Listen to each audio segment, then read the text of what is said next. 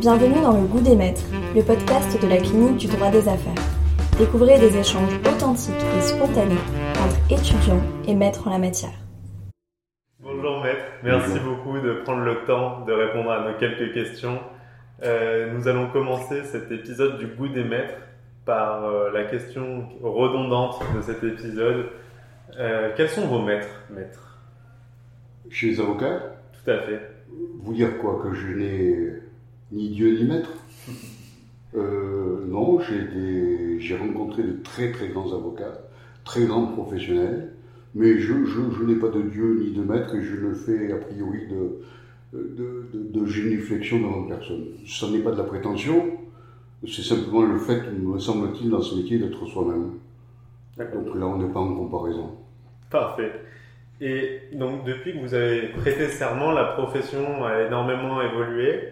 Euh, aujourd'hui, si vous étiez étudiant en droit, pourquoi vous ne feriez pas le métier d'avocat? Euh, Pour 50 000 raisons, je ne ferais pas le métier d'avocat. Euh, je ne veux pas jouer les, les, vieux sages ou les vieux imbéciles, mais il est vrai que quand j'ai commencé ce métier, un petit peu par hasard, beaucoup de choses étaient à découvrir. à la fois sur les rapports humains, à la fois sur les rapports avec les juges, à la fois sur le fonctionnement judiciaire. La justice n'était pas encore une administration, elle était encore une vertu. Et, et, et, l'idéal judiciaire, qui m'a animé pendant des années et des années, euh, peuplait mes rêves, peuplait ma carrière.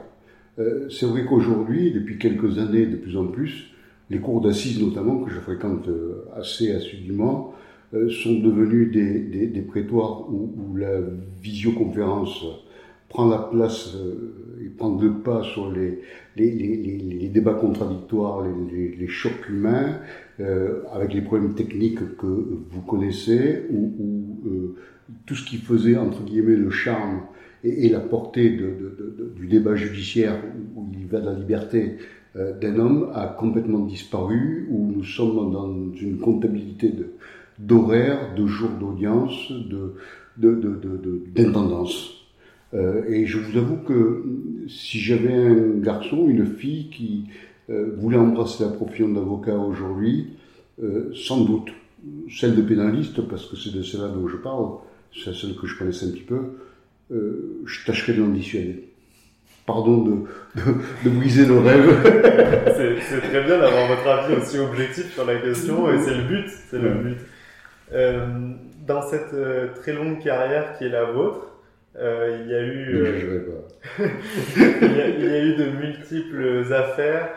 Euh, laquelle vous a le plus marqué en tant qu'avocat? Peut-être parce qu'elle vous a le plus touché, peut-être parce que c'était la plus complexe. Je, je, je, vais vous répondre. Parce que j'ai eu l'occasion de parler de, de, de, de, ce thème, de, cette problématique avec souvent de fois. ce qui me retient, ce qui me revient et ce qui reste permanent chez moi quand il m'arrive d'aborder ce, problème, c'est-à-dire euh, quand tu regardes en arrière tes 40 ans passés de carrière, euh, pardon là aussi, euh, je retiens pas les victoires, euh, je retiens pas les succès, j'en ai eu quelques-uns. Euh, je retiens les, désastres de ma vie. Dieu merci, ils sont pas nombreux, mais déjà trop trop importants et sont des fantômes, des spectres qui, qui me hantent. J'ai leur prénom dans la tête, j'ai leur visage dans la tête, même si 10 ans, 20 ans ont passé. Ce sont les erreurs judiciaires de ma vie. Et, ça, c'est le côté très dur de ce métier, euh, pénaliste. Euh, moi, à titre personnel, ce qui me reste après plus de 40 ans de carrière, euh, ce sont les cauchemars qui me hantent. Et vous avez parlé euh, d'erreurs judiciaires.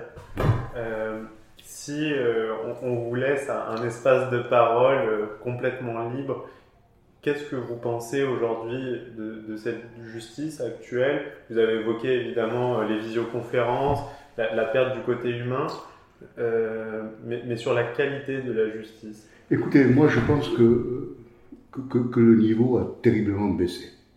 Je pense que le niveau a terriblement baissé, pas seulement chez ceux qui sont en charge de nous juger, mais également chez, chez les miens, ceux qui portent la même robe que moi.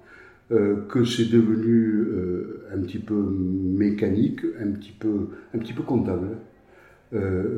oui, les erreurs judiciaires, c'est pas seulement se tromper, c'est également ce à quoi j'assiste depuis une dizaine d'années, et beaucoup de confrères que, que vous interviewerez euh, seront dans le même cas que moi, c'est que la justice à l'heure actuelle, euh, parce qu'elle devient trop mécanique, parce qu'elle devient trop comptable, parce qu'elle devient administrative, euh, de plus en plus, j'appelle ça moi des exécutions judiciaires commises en bande organisée. C'est le titre d'un bouquin que je n'écrirai jamais parce que j'ai pas le temps. Mais je trouve qu'à l'heure actuelle, les uns et les autres qui participent à l'action de justice nous sommes dans des postures, un petit peu emprisonnés dans les postures, que nous avons perdu beaucoup de liberté et que cette liberté que nous perdons, les avocats, les magistrats, nous la perdons au détriment des justiciables. Ça, c'est une, une grande blessure. Vous avez rapidement évoqué euh, quelques personnes, même si vous n'avez pas de maître, euh, vous avez évoqué quelques personnes tout au long de cette discussion. Vous avez parlé de vos confrères. Mmh.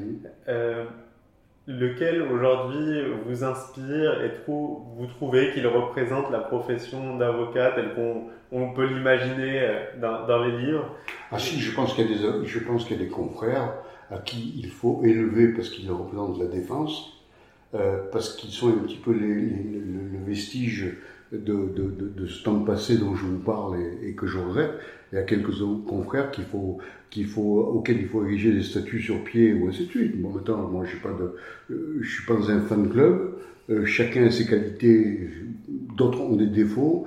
Euh, je, je, suis contre la mythologie du, du meilleur avocat ou du plus grand avocat. Le meilleur avocat ou le plus grand avocat n'est bien évidemment pas l'avocat le plus médiatique, n'est bien évidemment pas l'avocat dont on parle le plus. Je connais des avocats méconnus au fin fond du département le moins peuplé de France qui sont d'admirables combattants, euh, d'admirables plaideurs. Et je connais d'autres qu'on voit partout qui sont des fats, des sots. C'est ça, mais je pense que euh, le clivage que je vous donne là se retrouve dans toutes les, dans toutes les corporations et dans toutes les facettes de notre société. Merci pour tout, maître. Merci pour votre temps. Euh, votre discours a été des plus inspirants, je pense, pour cette nouvelle génération qui s'apprête à prêter serment. Merci. Ceci dit, laissez-moi encore une seconde allez-y. Euh, il y a des, beaucoup de raisons de, désespérer, mais il y a énormément de raisons d'espérer pour les, les jeunes de votre âge. C'était Le Goût des Maîtres, le podcast de la clinique du droit des affaires avec Maître Jean-Robert Fougne.